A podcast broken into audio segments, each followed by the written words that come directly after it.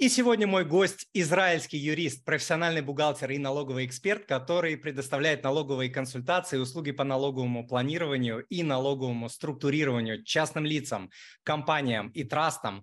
Многое работает с репатриантами, с, э, с людьми, которые переехали в, Изра... в Израиль. Зовут моего гостя Ариэл Кац. Ариэл имеет 12-летний опыт работы в сфере налогообложения и сейчас является главой Тель-Авивского офиса фирмы. Меня зовут Тимур Мазаев, я автор проекта о том, как управлять деньгами и инвестициями, автором проекта moneypapa.ru. Ариэль, здравствуйте, спасибо, что пришли на сегодняшнее интервью. Я действительно ценю это. Сегодня у меня много вопросов, потому что я хочу, чтобы наше видео с вами стало лучшим на, в Ютубе для русских репатриантов э, в Израиле. Так что давайте начинать. Да, конечно, спасибо вам, Тимур. Давайте начинать. Отлично. Ариэль, кто является налоговыми резидентами Израиля, а кто является репатриантами? В целом в Израиле мы считаем налоговым резидентом человека, чей центр жизни находится в Израиле. Центр жизни – это главный критерий. Что является центром жизни? Место, где вы живете, где у вас есть дом, где живет ваша семья, где у вас есть источник дохода и так далее. Однако, поскольку это довольно широкие критерии, определить его довольно сложно. Например, у меня есть клиенты, которые живут в России, но, допустим, супруг клиента живет в Израиле, и у них есть дома и здесь, и там. На какое-то время они приезжают в Израиль, при этом у них есть доход от аренды в России, но доход от бизнеса в Израиле. Так что это довольно проблематичный критерий, очень широкий. Поэтому в Израиле у нас также есть два руководства, а, можно сказать, довольно простых руководства, которые рассчитывают количество дней. В рамках первого критерия мы выясняем, сколько дней человек провел в рамках года. Если вы пробыли а, в Израиле более 183 дней за год, да, если, например, в этом 2023 году вы находитесь в Израиле более 183 дней, что составляет ровно половину года, а если вы пробудете в Израиле более полугода, вы считаетесь налоговым резидентом Израиля. При совпадении этого критерия вы, по сути, считаетесь резидентом Израиля. Согласно другому критерию, вы должны находиться в Израиле более 30 дней, а в общей сложности на 3 дня больше, чем 425 дней в общей сложности. Например, в 2021 году вы пробыли здесь 200 дней, в 2022 году еще 200, а в этом году всего 30 дней. Тогда в сумме выходит, что за последние три года вы находились э, там более 425 дней, 200 плюс 200 плюс 30, что делает вас налоговым резидентом Израиля. then again you are basically considered as an Israeli tax resident. Понял, спасибо. А имеют ли репатрианты, которые переезжают в Израиль, какие-либо налоговые льготы? Я знаю, например, про освобождение от налога на 10 лет и так далее. Не могли бы вы более подробно остановиться на этом и разобрать эту тему? Конечно, существуют большие налоговые льготы для людей, которые приезжают в Израиль. В Израиле мы называем их а, вновь прибывшими налоговыми резидентами или резидентами-ветеранами, вернувшимися на родину. И те, и другие имеют право на десятилетнее полное освобождение как от уплаты налогов, так и от подачи отчетности по всем своим доходам, полученным за пределами Израиля. Например, если они получают доход от аренды в России или дивиденды от российской компании, это не будет облагаться налогом. И поскольку есть люди, которые уехали из Израиля в Россию и прожили там много лет, а теперь возвращаются, я хочу объяснить, что такое ветеран. Это человек, который находится за пределами Израиля уже более 10 лет.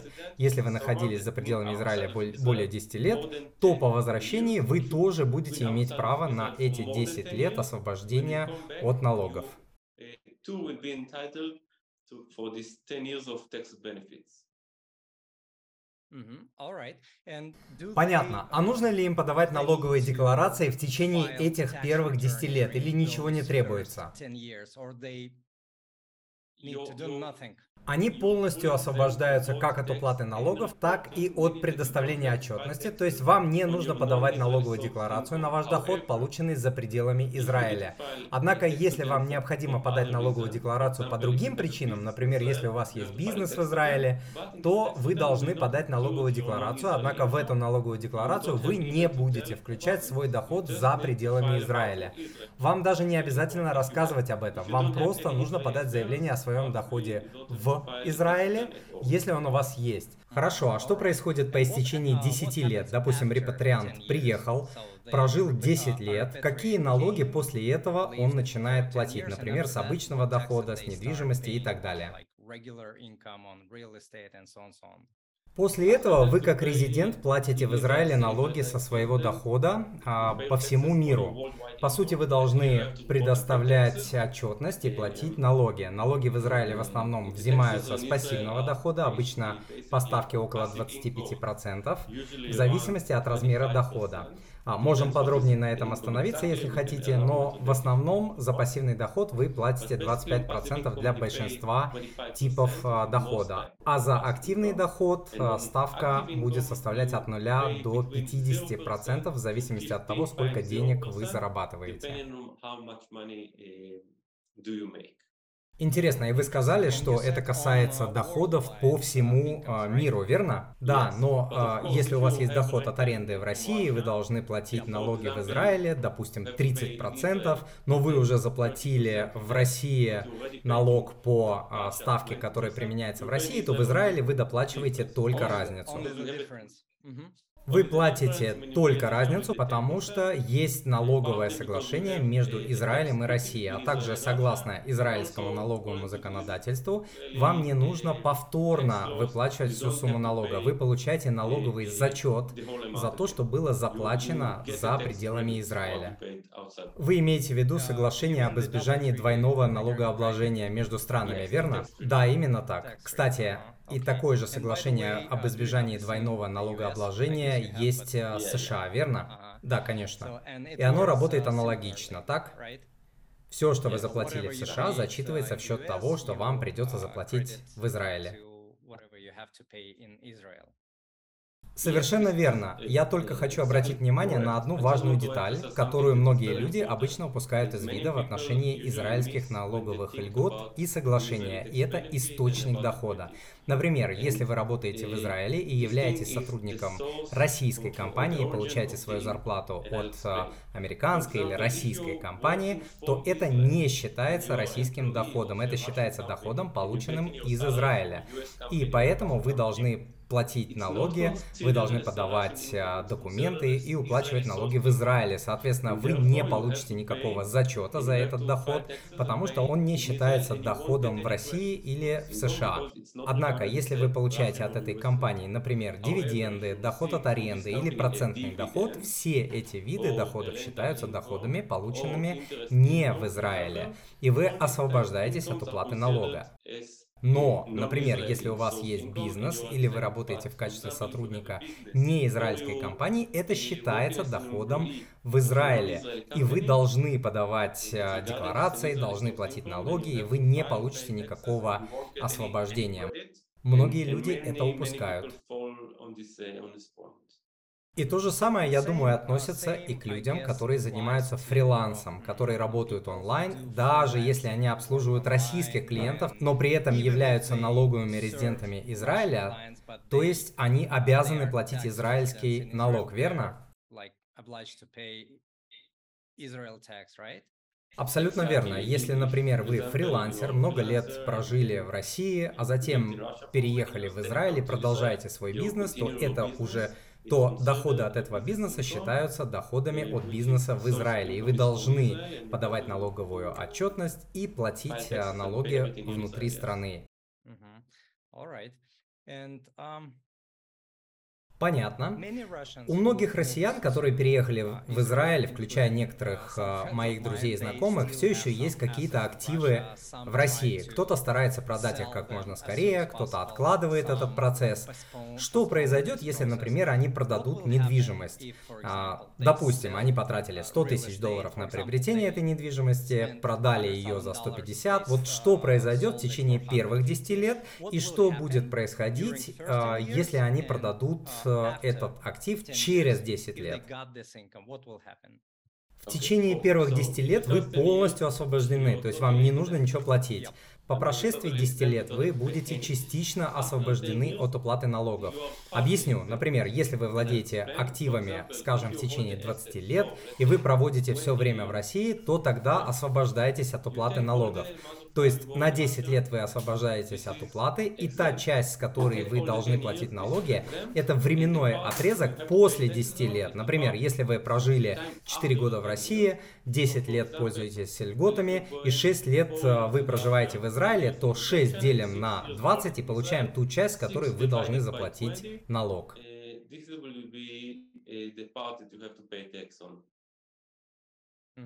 Хорошо, тогда, наверное, похожий вопрос. Как насчет капитала, который люди переводят из России в Израиль? Uh, Наступают ли для них какие-либо налоговые последствия в этом случае? Например, у меня есть миллион долларов, я переехал в Израиль и хочу перевести этот капитал с собой. Капитал заработан в России. Что в этом случае будет uh, с ним в плане налогов?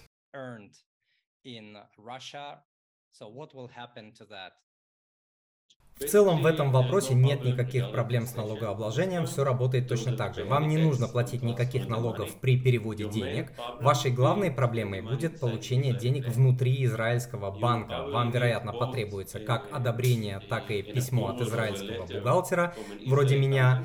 И большинство банков также захотят получить подтверждение с российской стороны, чтобы убедиться, что все налоги от этого дохода по этому капиталу были уплачены. А будут ли израильские налоговые органы запрашивать какие-либо подтверждения для этого капитала, откуда он был получен и так далее?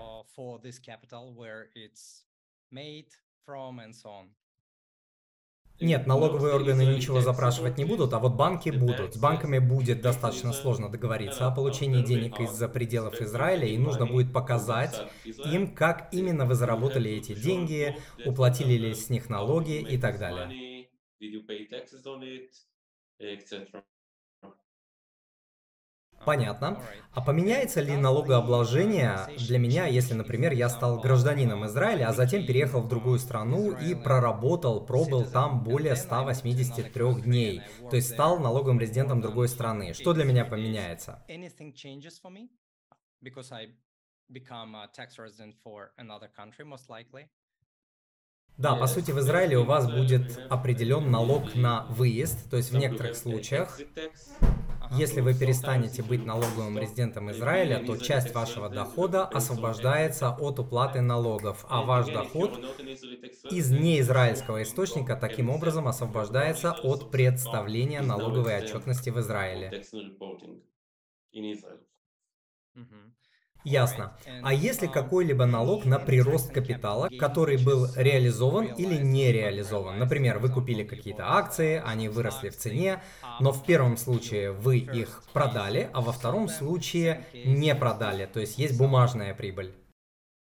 В целом, если прирост на капитал не реализован, то вам не нужно ничего по нему платить. Вы платите только за реализованную, за полученную прибыль. Обычно налог на прирост капитала составляет около 25%, и это касается реального прироста капитала. Важно понимать, что, а, например, если вы покупаете в рублях или в долларах какие-то активы, то в Израиле мы рассчитываем налог в шекелях.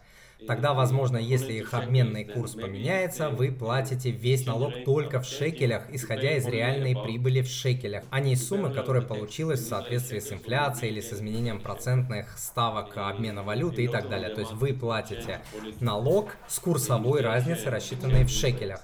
И опять же, если вы не являетесь налоговым резидентом Израиля или если вы вновь прибывший репатриант, вы будете освобождены от уплаты налогов на 10 лет. В большинстве случаев случаев вы не будете платить налоги на прибыль от неизраильских ценных бумаг. Хорошо. Какие налоги будут платить репатрианты по недвижимости, которая куплена уже в Израиле? Предусмотрены ли здесь какие-либо налоги? Да, но необходимо понимать, что в Израиле существует большая разница между коммерческой и жилой недвижимостью в плане налогов. Для жилой недвижимости существуют некоторые налоговые льготы. Например, если у вас доход от аренды составляет менее 5700 шекелей, то а, такой доход, как правило, полностью освобождается от уплаты налога. Если у вас более высокий доход, то вы будете иметь право платить только фиксированные 10%. Существует 10% налоговый режим для жилых помещений. А вот налог на коммерческую недвижимость вы платите в соответствии с вашей предельной ставкой, которая для большинства людей начинается с 31% и доходит до 50%. Если ваш возраст старше 60 лет и у вас не слишком большой доход, то налоговая ставка может начинаться с 10% от вашего дохода за аренду. you can start and you don't have too much income, it can start from 10% your rental income. Хорошо, теперь давайте перейдем к акциям. И здесь хотелось бы обсудить несколько сценариев. Например, люди получают дивиденды или купонный доход, или продают акции а, с прибылью, например, от израильских а, компаний, от российских компаний, либо от американских компаний, например, ETF-ов. Имеются ли различия в этих трех случаях и какие здесь применяются налоговые ставки? Or uh, they sell American stocks, for example, ETFs, or get dividends from them. Any differences uh, on those three cases? And what are tax rates here?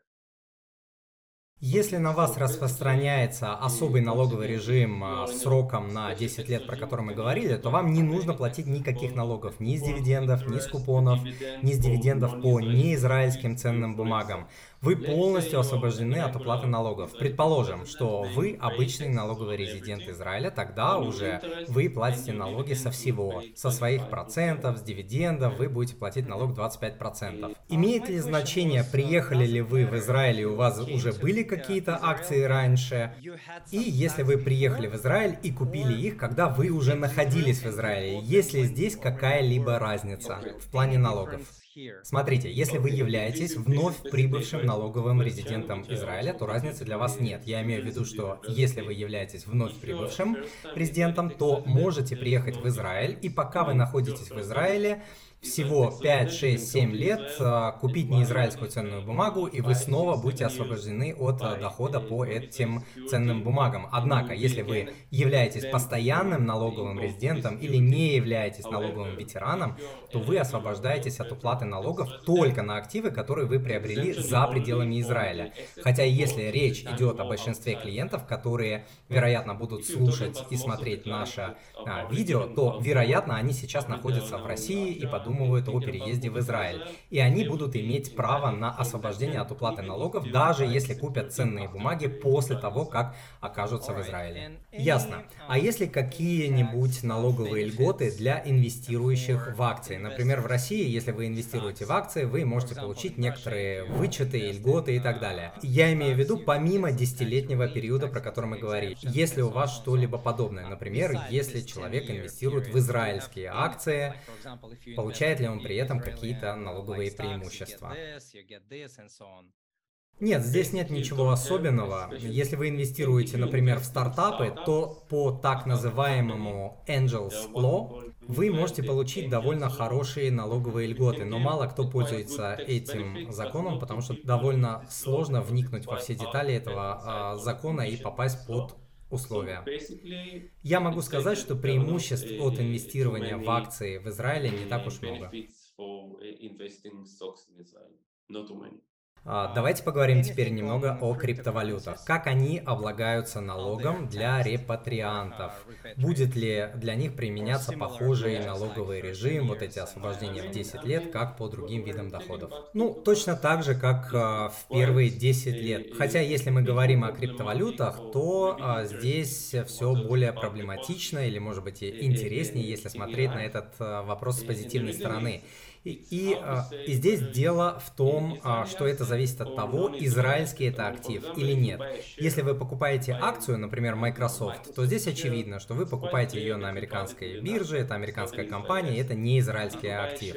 Но если вы покупаете акцию израильской компании на израильской фондовой бирже, очевидно, что это будет израильский актив. А вот в случае с криптовалютой мы, по сути, говорим о коде, о программном коде, который либо находится в Израиле, либо за его пределами.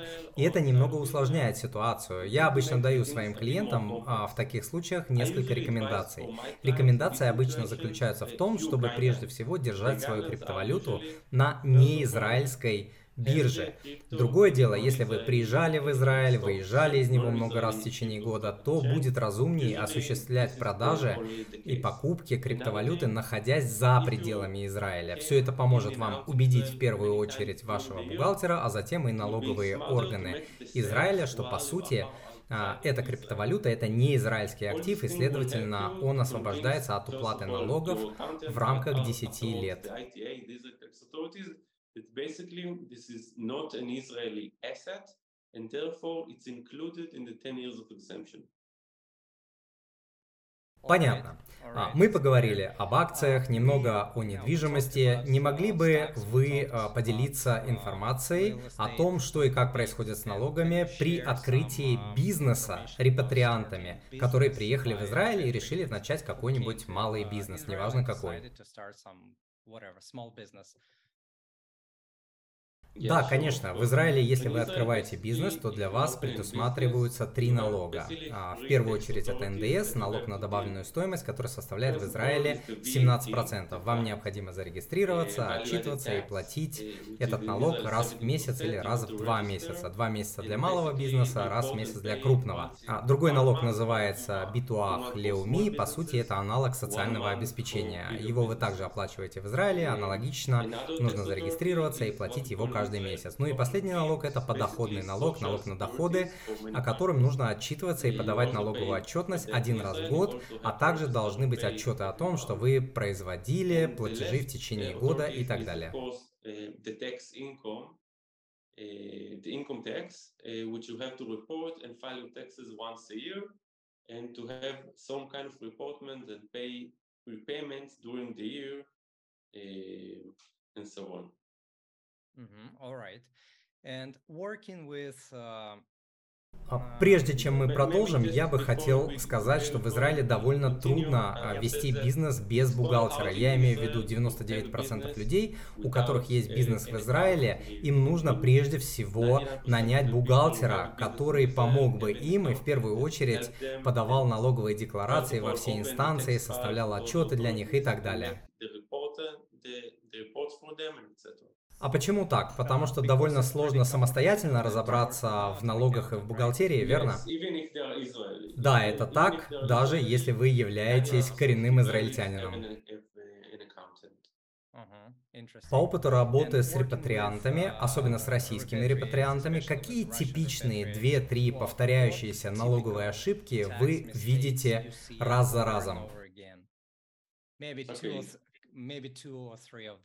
Ну, первая ошибка, о которой я уже говорил, это когда, а, это когда человек находится в Израиле и получает а, доходы от неизраильских компаний. Часто такие люди получают оплаты, выставляя счета из Израиля и не понимают, что не могут использовать компанию, зарегистрированную не в Израиле. То есть, если вы находитесь в Израиле и хотите выставлять, выставить кому-то счет за свои услуги, то лучше сделать это через компанию, которая зарегистрирована в Израиле, а не использовать неизраильскую компанию для выставления подобных счетов. Это довольно серьезное нарушение налогового законодательства. А, следующая ошибка, а, не то чтобы это ошибка, но здесь нужно быть очень внимательным и избегать возникновения сложностей в подобных обстоятельствах. Она касается людей, у которых есть а, семья в Израиле, так называемая перекрестная семья, я имею в виду жену и детей. Налоговым органам совсем не нравится такая позиция. Они хотят добиться того, чтобы каждый человек, у которого есть, например, жена в Израиле, также считался налоговым резидентом Израиля, даже если он сам не живет в Израиле. Прямо сейчас это не является законодательным требованием. Закон в Израиле позволяет вам иметь отдельное от э, супруги место жительства. Я имею в виду, что ваша жена может быть налоговым резидентом Израиля, а вы не будете таковым. Налоговые органы хотят изменить этот закон, но даже сейчас, несмотря на то, что закон позволяет иметь различное налоговое резидентство,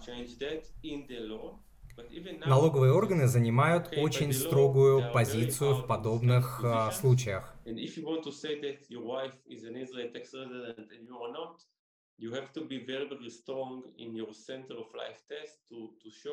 How all the other elements of your center of life Хорошо, а как обычные репатрианты платят налоги? Я имею в виду технически. Например, они понимают, что должны заплатить налоги, но они новички в этой стране, не понимают некоторых деталей, как все работает, механики и так далее. А, Можете ли вы в двух словах рассказать, что они должны делать? Скачать какое-нибудь приложение для телефона от налоговой, зайти на сайт, что от них требуется?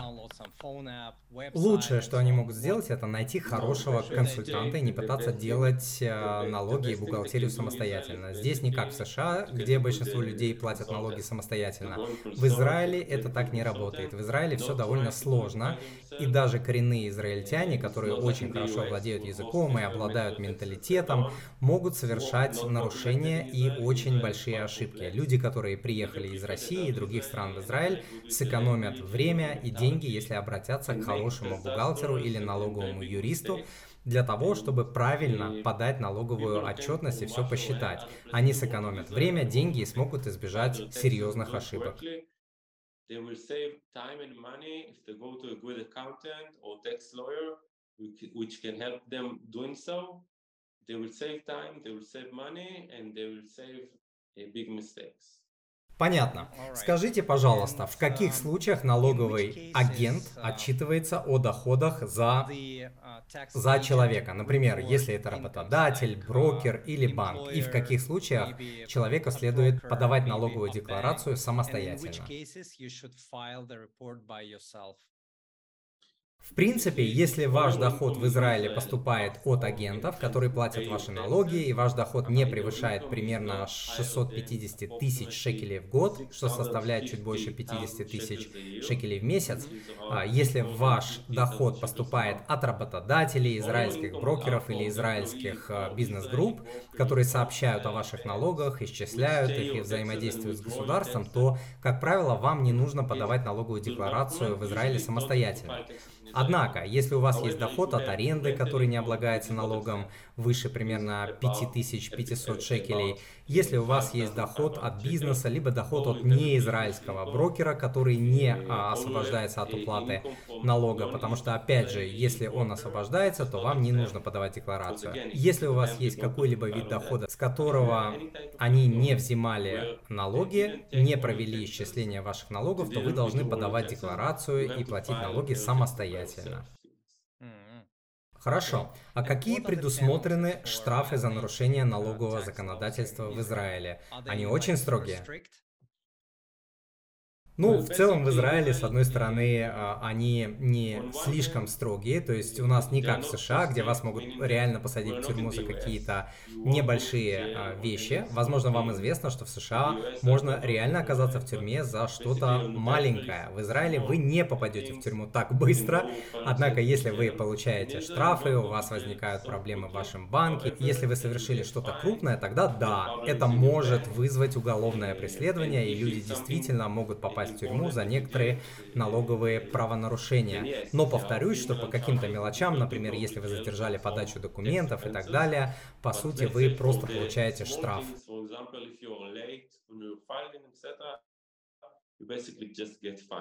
Хорошо, Ариэль, что бы вы посоветовали тем, кто стал а, новым репатриантом в Израиле, особенно русским репатриантом? Мое ключевое послание – не бойтесь, не бойтесь налоговых органов, даже если вы не знаете языка, если вы не знаете, как общаться с налоговой.